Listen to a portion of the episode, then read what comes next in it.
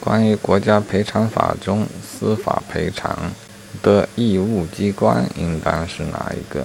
啊，假设某人先被公安局给刑事拘留了，并经本区检察院批准逮捕，后因案情特殊又转了一个检察院来提起公诉。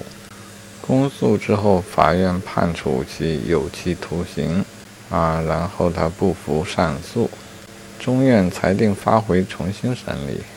重审的期间呢，检察院经准许撤回起诉，并最终作出了不起诉决定。好，现在问，赔偿义务机关是哪一个？啊，虽然看起来大家都有一些责任啊，但是国家赔偿法有规定。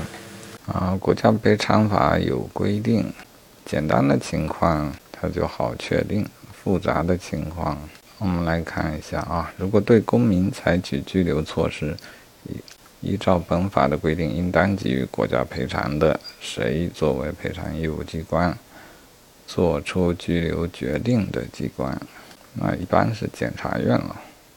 好，本题中为啥又不是检察院呢？好，看下一句。对公民采取逮捕措施后，决定撤销案件、不起诉或判决宣告无罪的，赔偿义务机关还是做逮逮捕决定的机关啊，就还是检察院。那本题为啥不是呢？我们再往下看吧。